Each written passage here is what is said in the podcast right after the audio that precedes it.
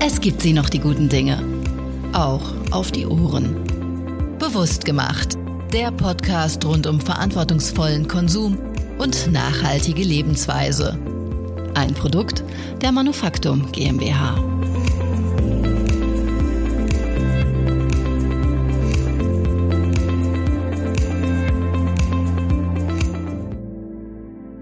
Willkommen zur nächsten Folge von Bewusst gemacht. Heute geht es um das Thema Eigenentwicklung von Produkten. Mein Name ist Theresa Frigger und ich freue mich, dass Sie reinhören.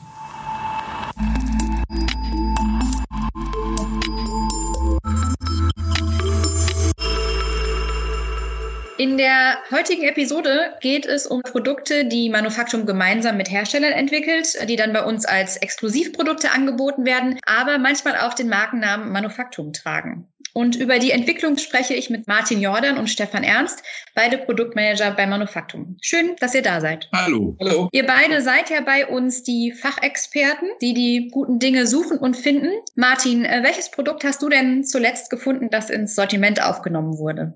Also das letzte Produkt, was ich ins Sortiment aufgenommen habe, war ein Sommeliermesser, also ein Kellnermesser. Löst das Problem, dass man gleichzeitig, nachdem man Wein geöffnet hat, auch eine Scheibe Salami abschneiden kann. Ist auf jeden Fall von großem Mehrwert. Damit verrätst du uns ja auch schon ein bisschen, für welches Sortiment du tätig bist, nämlich? Genau. Ähm, ich kümmere mich bei äh, Manufaktum um die Küche, nicht um die Lebensmittel, sondern um die Hardwaren. Und äh, nebenbei mache ich noch ein bisschen das Grillsortiment und Bad. Stefan, du bist Experte für Büro, Möbel und elektronische Geräte, richtig? Äh, danke für den Experten. Also elektronische Geräte stimmt nicht ganz. Ich bin zuständig für die Sortimente Büro, Möbel und Leuchten. Habe allerdings in den letzten 18 Jahren, in denen ich äh, bei Manufaktur bin, auch diverse andere Sortimente gemacht. Freizeitspiel. Ich glaube, ich habe sogar mal zwei Wochen das Körperpflegesortiment gemacht. Aber wie gesagt, mein Schwerpunkt liegt bei Büro, Möbel und Leuchten. Und ähm, das war, glaube ich, schon die Antwort auf die Frage. Okay, super. Äh, Martin, wie lange dauert das, wenn man so ein Produkt sucht, bis man das gefunden hat und bis es dann im Sortiment ist? Hm, ich bin vor zwei Jahren auf äh, Goyon Chazot zugegangen und habe gesagt, habt ihr nicht was in dieser Form? Das brauchen wir ganz dringend. Und es hat tatsächlich zwei, zweieinhalb Jahre gedauert, bis es wirklich umgesetzt werden konnte, weil es dann auch noch von Thier selber, also von der Messerstadt selber autorisiert werden sollte und so weiter und so fort. Und das hat dann recht lange gedauert. Auch mit dem Hintergrund, dass ähm, Goyon Chassot ausschließlich in Thiers und Umgebung fertigt. Das heißt, die beziehen keine Produkte, die vielleicht noch in äh, China gebaut werden. Das geht bis zur Verpackung. Und deshalb, bis man das auf die äh, Beine gestellt hat, dauert das teilweise sehr lange. Jetzt hast du gesagt, genau zweieinhalb Jahre. Das ist lange. Geht das viel schneller sonst? Wenn man Produkte von der Stange kauft, kann man die ja sofort nehmen und sagen, Mensch, äh, hier und da müsste vielleicht noch was getan werden. Das geht dann etwas schneller. Aber Sachen, die ganz neu sind, das dauert seine Zeit. Also das heißt, Punkt Eigenentwicklung, über den Punkt wollen wir ja heute sprechen, da dauert es deutlich länger. Das kann man nicht pauschal sagen. Da kommt es immer drauf an. Da kommt es auf das einzelne Produkt an, da kommt es auf die Vorleistung des Lieferanten an, da kommt es darauf an, wie erfolgsversprechend auch so ein Produkt ist. Macht das einer im Nebenerwerb, will er es nur ausprobieren oder setzt er sein komplettes Unternehmen auf eine Karte? Es kommt letztendlich auch darauf an, was schon da ist. Also oft ist es ja so, dass eine Produktidee einen nicht wie einen Blitzschlag trifft, sondern dass man über etwas stolpert. Also in, übrigens in Schweigen der Lämmer heißt es ja, man begehrt, was man sieht. Und so ähnlich ist es bei der Produktentwicklung auch. Das heißt, man findet oder man stolpert über Dinge, die in einem den, den Reflex auslösen, dass man daraus äh, möglicherweise etwas anderes machen möchte. Das ist mir relativ oft passiert. Das passiert, glaube ich, den Kollegen auch relativ oft. Und dann ist es eben eine Frage, wie weit weicht sozusagen das Produkt, das man gerne hätte, von dem ab, was man schon hat. Und das kann unter Umständen natürlich auch sehr lange dauern, weil oft ist es eben auch so, dass auch kleine Modifikationen, äh, materialmäßige Modifikationen oder was auch immer, mit relativ viel Aufwand beim Hersteller äh, einhergehen können und überhaupt bei der Akquise. Und das Ganze hat dann auch immer mit Stückzahlen und Einkaufsvolumen und so weiter zu tun. Also man kann sich sehr, sehr lange an solchen ähm, Produktentwicklungen abarbeiten, auch bei kleineren Modifikationen, wo es auf jeden Fall sehr lange dauert. Also ich habe da ein Beispiel in meinem Sortiment, das war sozusagen wirklich eine Produktentwicklung von Null. Die Familienchronik, das ist kein sonderlich prominentes Produkt bei uns im Sortiment, weil es eben auch, sagen wir mal, als solches nicht viel hermacht, sondern da geht es eher um die Idee. Ähm, und das Produkt habe ich sozusagen mit einem freien Mitarbeiter, mit einem ehemaligen zusammen entwickelt. Und äh, das hat, das hat sich sehr, sehr lange gezogen, weil bei einer solchen Produktentwicklung man wirklich wirklich jeden Strich und jede Linie quasi äh, denken und entwerfen muss.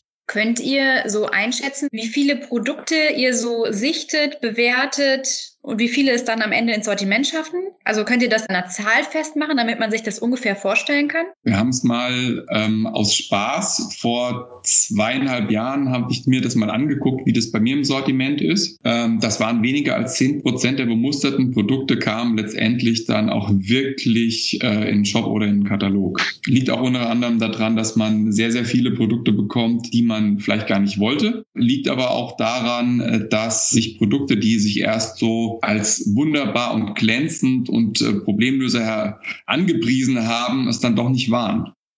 Also ich denke auch, je nachdem, wie man, wie man Sichten äh, jetzt definiert, also wenn ich ein Muster bestelle von einem Produkt, dann ist das ja sozusagen schon in der engeren Wahl, weil ich bestelle ja nicht wahllos Muster, um unser Gebäude damit zu überfluten. Aber wenn man sich überlegt, was wir uns alles ansehen und verwerfen, äh, dann würde ich mal behaupten, äh, dass der Teil an Produkten, die dann letztendlich im Sortiment landen, doch sehr, sehr, sehr gering ist.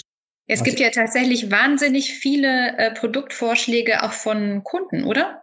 Die gibt es auch, aber der größte Anteil kommt letztendlich doch von Herstellern, von solchen, die noch Hersteller werden wollen und aber auch von Leuten, die gerne irgendwas herstellen äh, würden, aber noch nicht so genau wissen, was und, und wie und dergleichen. Ja, und das ist äh, ja eigentlich genau der Punkt, äh, an dem wir jetzt nochmal konkreter einsteigen können. Also Leute, die eine Idee mit sich bringen. Wie steigt ihr da ein? Wie, wie muss man sich das vorstellen?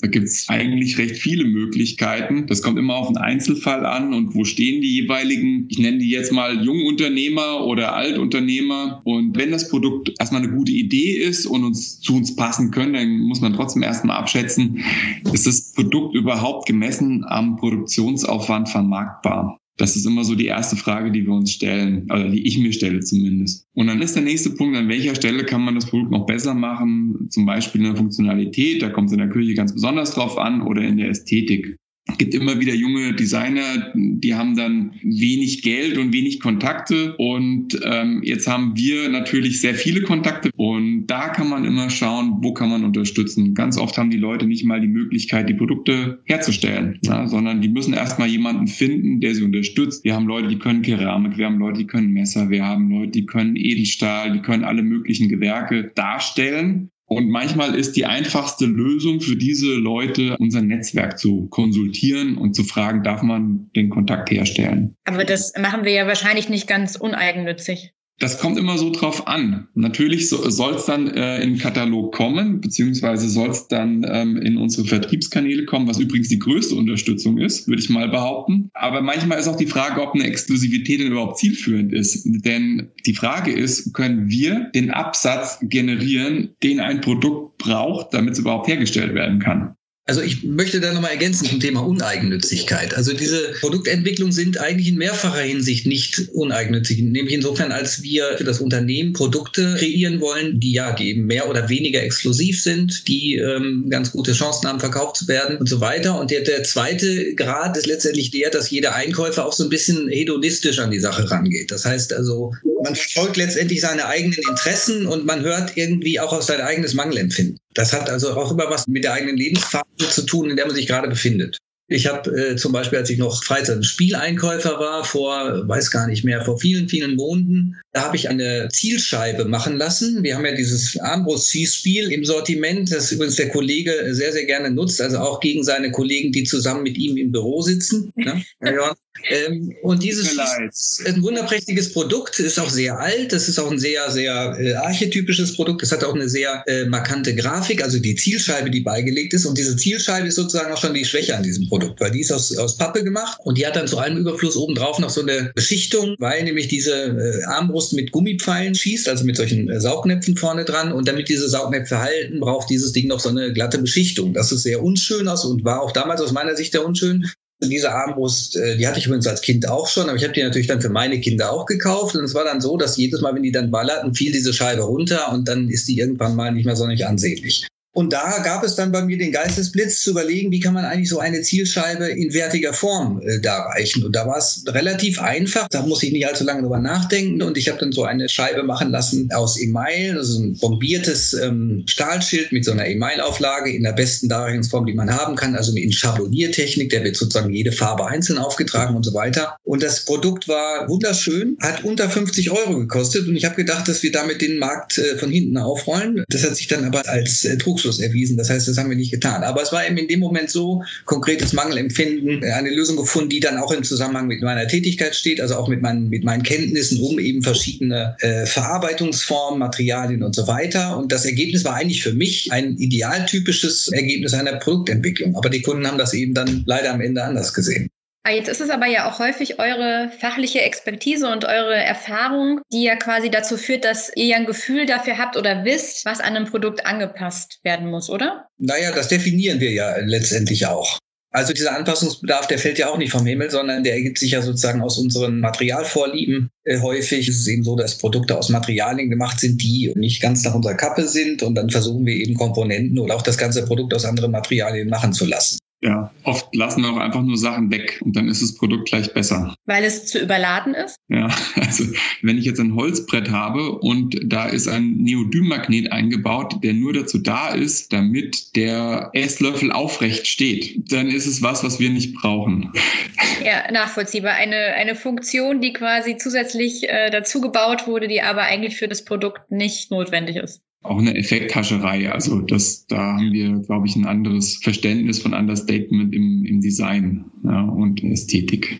Wie ist das denn, wenn ihr sagt, ähm, ihr habt eine Idee, wie, was ein Produkt sein könnte für Manufaktum und ähm, wie muss ich mir das vorstellen, dass ihr dann quasi auf einen Lieferanten zugeht und sagt, naja, wir könnten uns vorstellen, XYZ könnte super funktionieren am Markt, können wir das gemeinsam machen?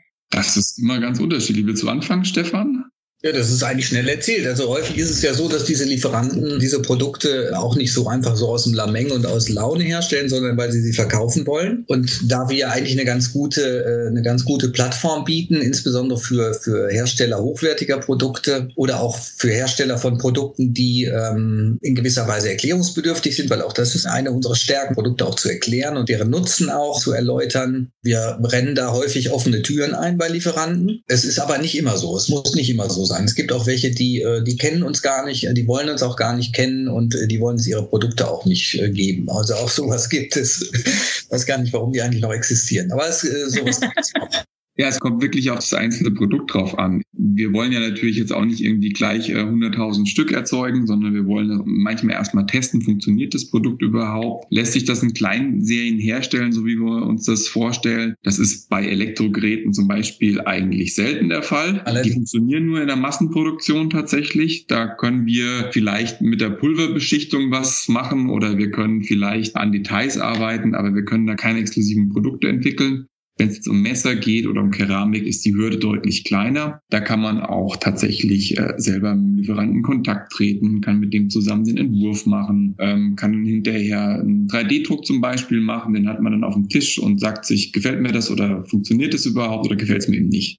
Ja, das ist aber wirklich ganz, ganz, ganz, ganz unterschiedlich. Wir können sogar eigene Gussformen erstellen, aber dann muss es sich halt auch lohnen, Werkzeuge von 5.000 bis 15.000 Euro erstmal herstellen zu lassen. Okay, verstehe. Ja, das, insbesondere dann, wenn es darum geht, ein Muster herzustellen. Es gibt ja auch Produkte, da brauche ich schon für das Muster eine Form. Also ein Material, das mich schon seit Jahren umtreibt, ist zum Beispiel Pulp. Das ist dieses Material, aus dem auch Eierkartons gemacht werden. Aus diesem Material kann man sehr, sehr schöne, sehr dichte, sehr wertige und auch sehr haltbare Formen bauen. Man könnte zum Beispiel, weiß nicht, einen Organizer für einen Schreibtisch machen, man könnte auch Besteckkästen daraus machen, was auch immer. Und der Vorteil bei diesem Material ist eben, man kann sehr, sehr viele davon machen äh, für sehr kleines Geld. Das heißt, die Dinger sind am Ende quittenbillig, wenn man denn erstmal das richtige Werkzeug hat. Das Problem ist nur, da kostet schon das Werkzeug für ein Muster etwa 9.000 bis 10.000 Euro. Das heißt, um zu wissen, wie denn das Produkt dann am Ende eigentlich aussieht, müsste man erstmal knapp 10.000 Euro in die Hand nehmen, um eines machen zu lassen. Das ist noch nicht übrigens das äh, Werkzeug, mit dem man dann nachher in die, in die äh, Produktion gehen kann. Dafür braucht man wieder eine eigene Form. Deswegen, äh, wie gesagt, treibt mich dieser Gedanke schon eine ganze Weile um und wir haben ihn noch nicht umgesetzt, weil es da auch Grenzen gibt. Also wenn die Einmalkosten so hoch sind für die Erstellung eines Produkts, dann nehmen wir davon auch mal Abstand. Hm. Wie hoch ist denn überhaupt der Anteil an Eigenentwicklung im Sortiment? Das kommt so ein bisschen auf die Definition an. Ich habe heute Morgen einfach mal so nachgeschaut, wie viele es bei mir sind im Sortiment. Das ist so zwischen 5 und 15 Prozent. Letztes Jahr war es mehr, weil ich da Sachen rausgeschmissen habe, die nicht funktioniert haben. Äh, wir treten ja in, bei solchen Sachen auch so ein bisschen als Unternehmer auf und haben das eigene Risiko. Es kann auch mal nach hinten losgehen. Ja. Ähm, aber das kann passieren. Nein, aber es sind zwischen 5 bis 15 Prozent, würde ich sagen. Ähm, in anderen Sortimenten mag es mehr sein. Aber ich habe mal geschaut, Ich glaube, wir haben 14.000 Artikel im Sortiment und äh, wir haben 2.100 irgendwas, die wirklich ein Manufaktum-Exklusivprodukt sind. Also deckt sich das eigentlich so ein bisschen mit meinem Sortiment. Also ich kann das bestätigen, dass es sehr unterschiedlich ist und vom äh, Sortiment abhängt. Also bei mir ist es so, dass äh, das Bürosortiment ungefähr ein Viertel äh, Eigenentwicklung hat, also grobe Richtung 25 Prozent. Wir haben das mal irgendwann auch erhoben. Bei den Leuchten zum Beispiel sind es nur, ich glaube, zwei Prozent oder so ähnlich. Das liegt einfach daran, dass eben eine Leuchte natürlich ein ganz anderer Schnack ist als, als ein Büroprodukt. Zum Beispiel ein Heft, ein Block oder sonst irgendwas lässt sich natürlich deutlich einfacher entwickeln als eine Leuchte, bei der man dann eben auch noch bestimmte technische Voraussetzungen erfüllen muss. Auch gesetzliche Anforderungen sind relativ hoch an den Hersteller. Insofern haben wir da relativ wenig. Bei den Möbeln, da sind es, glaube ich, so um die 12 bis 15 Prozent grobe Richtung. Ich denke mal, der höchste Anteil wird wohl der bei der Bekleidung sein, das auch einfach branchenüblich üblich ist, dass die Bekleidungshersteller eben auch für bestimmte äh, Händler oder Plattformen Produkte ähm, herstellen. Genau, da haben wir ein paar ganz besondere Konfektionierer, die dann auch Klamotten so machen, wie wir das gerne hätten und dann auch alles weglassen, was wir nicht haben wollen. Also heißt äh, in dem Fall wahrscheinlich auch Materialien, oder? Ja, also bestimmte Knöpfe, die wir nicht wollen, werden ersetzt. Bestimmte Stoffe werden einfach ausgetauscht bei gleichem Schnitt. Jetzt hast du eben schon ein bisschen Spannung aufgebaut, Martin, als du gesagt hast, da gibt es ja auch so Flops. Ähm, ich hatte mal einen Grill, den finde ich nach wie vor sensationell gut. Da habe ich äh, ab einem gewissen Punkt mitgeholfen und habe den dann so angepasst, dass der für uns wirklich auch gängig ist. Hinterher hat er sich nicht als Verkaufsschlager herausgestellt. Erstens mal, weil diese Grillkategorie in Deutschland noch nicht so bekannt ist. Zweitens war der Preis vermutlich für das, was man gesehen hat, sehr hoch. Und drittens wurden bestimmte Teile nicht weiterentwickelt. Also sprich Ersatzteile oder Erweiterungen wurden nicht dem Bedarf angepasst, so entwickelt, dass man daraus mit langem Atem ein sehr, sehr gutes, langfristiges Produkt hätte machen können. Grundsätzlich ist das Produkt toll, würde ich auch wieder machen, aber ich würde jetzt mit anderen Voraussetzungen starten. Wo wir gerade beim therapeutischen Teil des Gesprächs äh, angekommen. Ich hatte auch noch einen mega Flop zu berichten. Das war, äh, das war auch ein Produkt. Also möglicherweise neige ich dann auch immer etwas dazu, meine Ideen zu überschätzen. Aber ähm, es war ein Produkt, von dem ich wirklich angenommen habe, dass es sich sehr gut verkaufen würde. Und zwar war das angefixt von einer Materialsammlung aus der Pergaminfabrik Oberschmitten. Beste Adresse für Pergamine. Das ist dieses sehr, sehr dünne, äh, transparente Papier. Also die meisten kennen es, also aus Fotoalben, so als Trennseiten. Früher war es auch in, in äh, gedruckten Büchern, also mit Lithografien und so weiter als Trennseite drin. Und das gibt es mit verschiedenen Prägungen. Und der Ansatz war, welche Produkte, die üblicherweise aus Kunststoff sind im Bürobereich, kann man denn eigentlich mal durch Produkte aus vernünftigen Materialien ersetzen? Ich habe dann diese Muster gehabt und habe dann gesehen, okay, es gibt Klarsichthüllen sozusagen aus dem Material, aber die waren äh, eher belanglos, nicht sonderlich schick. Wir haben die auch schon mal früher im Sortiment gehabt, die haben sie nicht verkauft. Und ich habe dann gedacht, okay, ich gehe mal hin und gucke mir mal an, welche Prägungen zur Verfügung stehen und habe dann so einen Satz machen lassen aus Pergaminpapier, aber mit verschiedenen Prägungen. Also ich finde die immer noch zum Niederknien. Dummerweise war das ein absoluter Mega-Flop. Ich weiß gar nicht, woran es gelegen hat, vielleicht auch ein bisschen am Preis, aber die Dinge haben also dreistellige Jahresumsätze gemacht und ich habe mich dann irgendwann schweren Herzens davon getrennt und man merkt, glaube ich, dass ich es noch nicht ganz weggesteckt habe. Ja, da scheint wirklich viel Herzblut drin zu stecken. Absolut, ja, ja. Mein Flop hat übrigens ordentlich Umsatz gemacht, aber hilft nichts. Kaufmännisches Risiko am Ende dann. Aber es gibt ja auch ganz, ganz viele Produkte, die auch super erfolgreich sind. Wollt ihr uns da vielleicht auch nochmal einen kurzen Einblick geben?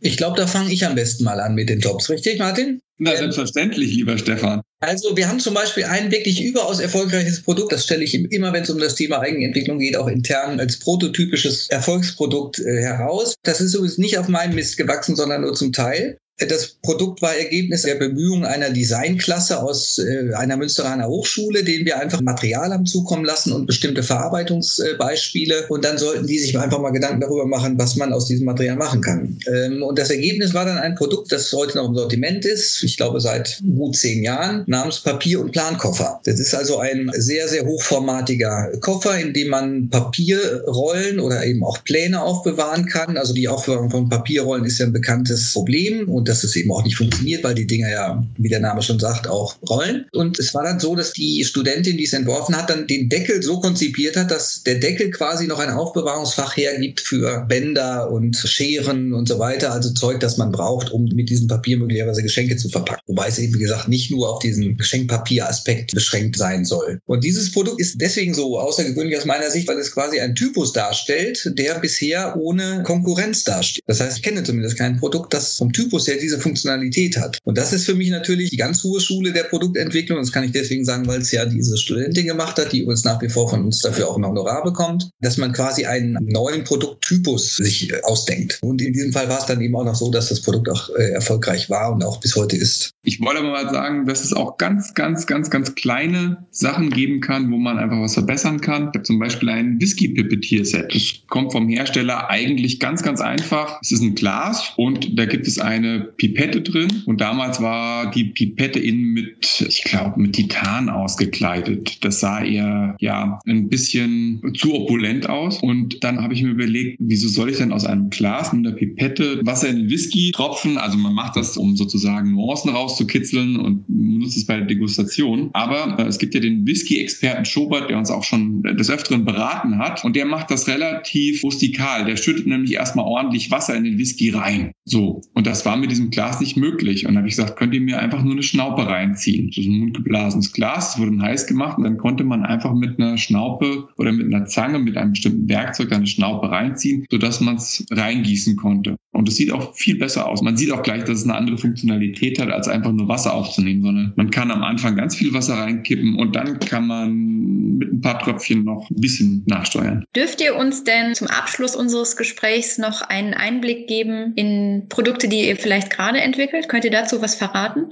Also es gibt nach wie vor einige Materialien, aus denen ich gerne mal Produkte machen würde. Das ist allerdings vielleicht auch ein bisschen schwierig, weil diese Produktionen schon durchaus ein bisschen aufwendiger wären. Also eine Sache, an der wir schon relativ konkret dran sind, da geht es um Produkte aus Ebonit. Ebonit ist auch als Hartgummi bekannt, ist ein alter Kunststoff, gilt als der älteste Kunststoff an sich, wurde Mitte des 19. Jahrhunderts äh, entwickelt und das bekannteste Produkt aus Ebonit sind Kämme. Es gibt diese schwarzen, hochglänzenden Kämme, die kennt jeder, der schon mal beim Friseur war. Ähm, die sind üblicherweise aus Ebonit gemacht. Das ist also ein sehr, sehr harter Kunststoff, der aus Gummi ähm, und Schwefel im Wesentlichen gemacht wird. Und dieser Kunststoff reüssiert jetzt wieder als Biokunststoff, weil er nämlich tatsächlich, also potenziell zumindest, wenn er nicht so hart wäre, auch essbar wäre. Und es ist jetzt so, dass es inzwischen mehrere Hersteller gibt und dass die auch mit verschiedenen Farbigkeiten und so weiter experimentieren. Da lassen sich dann sozusagen auch Oberflächen rausholen, wie zum Beispiel aus Natursteinen, wo man ja dann auch durch Schleifen und so weiter sehr, sehr schöne Maserungen und sowas äh, rauskitzeln kann. Da sitzen wir gerade dran. Ansonsten, ähm, wie gesagt, Pulp ist ein Material, das mich nach wie vor interessiert, aber ich glaube, die Zeit ist dafür noch nicht so richtig reif. Was mich auch nach wie vor interessiert, ist Ankerstein. Das ist ein Kunststein, der sehr schöne äh, haptische, optische und auch olfaktorische Eigenschaften hat. Das heißt, der riecht so ein bisschen nach Leinöl. Da würde ich auch gerne nochmal irgendwelche Produkte rausmachen. Also wenn jemand eine konkrete Idee hat, bitte mal gerne rüber damit. Und eins muss ich noch hinten anfügen, weil es so schön ist. Das treibt mich auch seit Jahren um. Ich habe bis heute daraus kein Produkt gemacht. Das sind äh, Drahtgewebe. Es gibt also äh, Drahtwebereien, die machen hauptsächlich für Architekturzwecke, stellen die aus Drähten verschiedene Gewebe her. Diese Gewebe sind letztendlich nichts anderes als Gewebe aus äh, Baumwolle, Wolle und so weiter. Also es gibt Leinwandbindung, Körperbindung und so weiter. Und diese Materialien sind so wunderschön, äh, dass man sie gerne sofort irgendwie verwursten wollte, wenn man denn könnte. Aber bis heute fehlt mir da sozusagen dann das Produkt, das ich damit bestücken kann. Das ist auch nicht ganz billig, das Material. Ja, also das sind sehr viele Konjunktive noch dabei, das hört man raus. Ähm, ich arbeite gerade mit einem kleinen Startup äh, zusammen an einer handbetriebenen Küchenmaschine. Das ist aber auch noch sehr ergebnisoffen. Durch Corona mussten wir ein bisschen auf die Bremse treten, aber wir sind nach wie vor dran und, und schauen wir mal. Ja, sehr schön. Dann danke ich euch für diese Einblicke in eure Arbeit und vor allen Dingen bedanke ich mich äh, für das Gespräch. Das Gleiche.